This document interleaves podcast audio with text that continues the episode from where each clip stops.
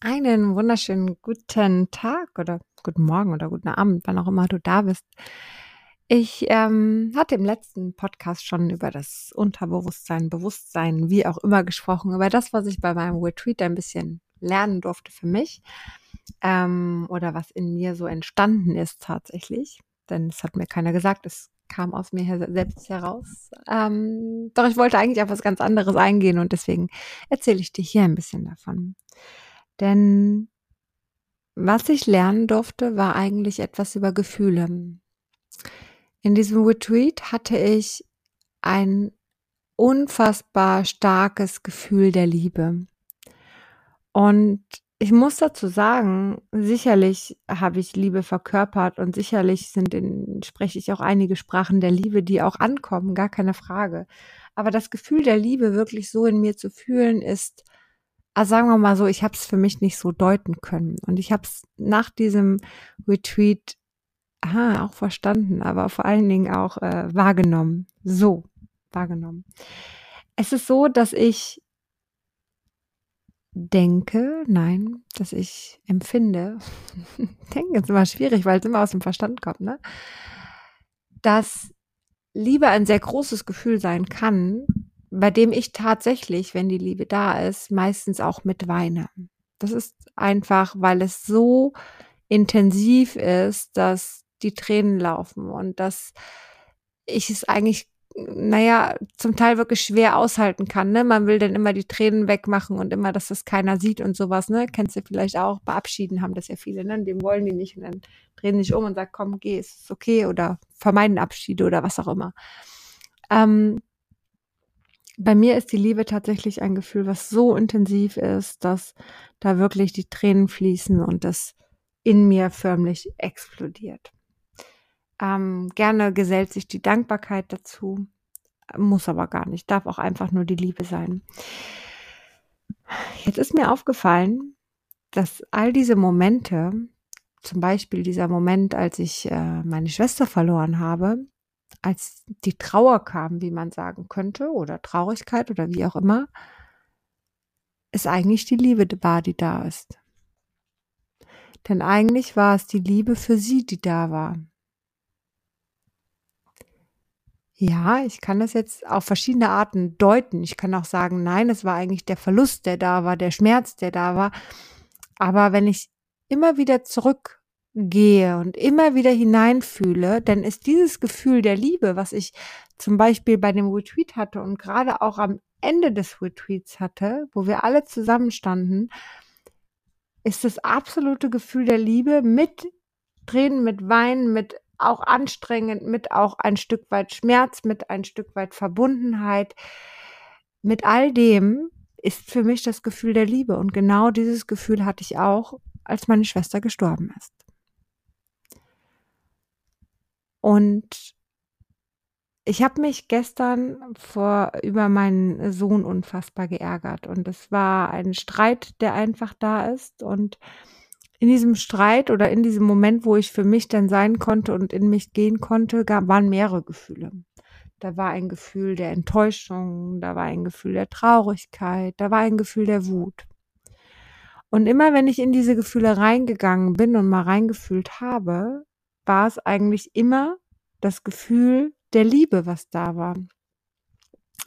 Denn guck mal, das, was, was mein Sohn jetzt hier gemacht hat, und ich will es gar nicht ausführen, machen tausend Menschen auf dieser Welt. Und das interessiert mich nicht. Ich habe da keinen Bezug zu. Ich kenne diese Menschen nicht. Ich weiß, dass mein Sohn nicht der Einzige ist, der sowas vielleicht macht. Ja, so. Das heißt, diese anderen Menschen interessieren mich nicht. Warum? Weil ich keine Liebe für diese Menschen empfinde. Doch für meinen Sohn natürlich liebe ich ihn über alles.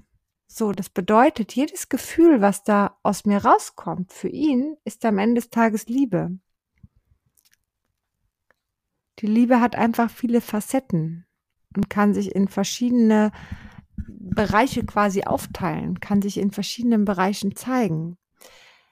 Heißt, wenn du in der Enttäuschung bist oder als ich in dieser Enttäuschung war, fühlte ich mich enttäuscht, aber wenn ich mal darunter gefühlt habe, war da die Liebe, weil ich habe mich enttäuscht gefühlt weil die Liebe nicht da war. Ich habe mich enttäuscht gefühlt, weil meine Liebe enttäuscht worden ist. Ich habe mich so gefühlt, weil die Liebe einfach nicht so fließen konnte. Als die Wut da war, genau das Gleiche. Was liegt da drunter? Darunter liegt die Liebe. Auch genau das Gleiche, weil die Liebe nicht so fließen kann, weil die Liebe nicht gesehen wird, weil die Liebe nicht ähm, nicht angenommen wird, weil die Liebe nicht gelebt wird, was auch immer. Aber unter jedem Gefühl ist die Liebe. Und ich würde dich auffordern, einmal bitte, wenn du irgendein Gefühl fühlst, was auch immer da ist, spür doch einmal da drunter. Spür doch einmal, was unter diesem Gefühl ist. Vielleicht sogar, warum es überhaupt entstanden ist. Warum du dich vielleicht so traurig fühlst, warum du dich so verletzt fühlst. Und okay, wenn es jetzt um deinen Chef geht, den liebst du wahrscheinlich nicht. Also könnte sein, aber wahrscheinlich nicht. Also nicht jeder liebt seinen Chef. Lassen wir es mal so stehen. Ähm, aber trotzdem magst du ihn vielleicht oder du hast eine Verbindung zu ihm aufgebaut oder vielleicht ist es schon Jahre her weil er vielleicht schon Jahre scheiße zu dir ist. Ja? Aber als du ihn kennengelernt hast beim Vorstellungsgespräch, hast du dir ja nicht gedacht, wahrscheinlich, also ich wäre ziemlich enttäuscht, wenn du das gedacht hättest, ähm, was für ein Arsch, für den will ich aber nicht arbeiten. Oder hast du dir das zu Beginn deines, deines Vorstellungsgesprächs gedacht oder als du die Türe rausgegangen bist? Ich glaube nicht, weil dann arbeitet man für die Menschen nicht, dann fängt man diese Stelle nicht an.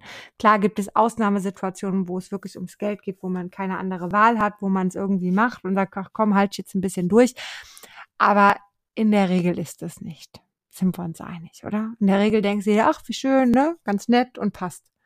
Das heißt, du fängst direkt an, eine Beziehung zu diesem Menschen aufzubauen und hast direkt ein schönes Gefühl. Der erste Eindruck zählt, ne? und hast direkt ein positives Gefühl. Und dann fängst du an zu arbeiten und hast die Probezeit und wahrscheinlich ist in dieser Zeit auch alles gut. Das heißt, dieses positive Gefühl kann sich einmal schön aufbauen. So. Und dann nach der Probezeit oder nach drei Jahren oder wann auch immer kam dann irgendwann dieses blöde Gefühl. So. Das heißt, was ist da passiert? Die Liebe fehlt. Das Mögen, dieses, es muss ja nicht die, die Liebe sein, die in Bezug auf eine Beziehung steht, also in Bezug auf eine Liebesbeziehung, okay? Lass uns Liebe ein bisschen ausführen, weiterfassen in viele andere Dinge auch, okay? Sehr gut. Ähm, das bedeutet, auch da ist genau das Gleiche.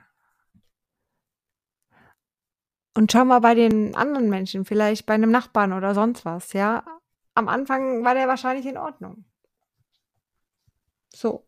Und wenn es der Nachbar ist, der noch nie in Ordnung war, der schon immer scheiße war oder der, der Mensch in der Clique oder was weiß ich, was auch immer, dann kann es im Zweifel auch einfach nur darum gehen, dass das Gefühl da ist bei dir, ich möchte gerne gemocht werden. Das heißt, ich möchte gerne geliebt werden. Und du das am Ende des Tages dann auch nicht von dieser Person, auch vielleicht von Anfang an nicht bekommst. Ich fände es mega spannend, mit dir darüber ein bisschen zu diskutieren. Also wenn du magst, schreib mich gerne auch auf Instagram an.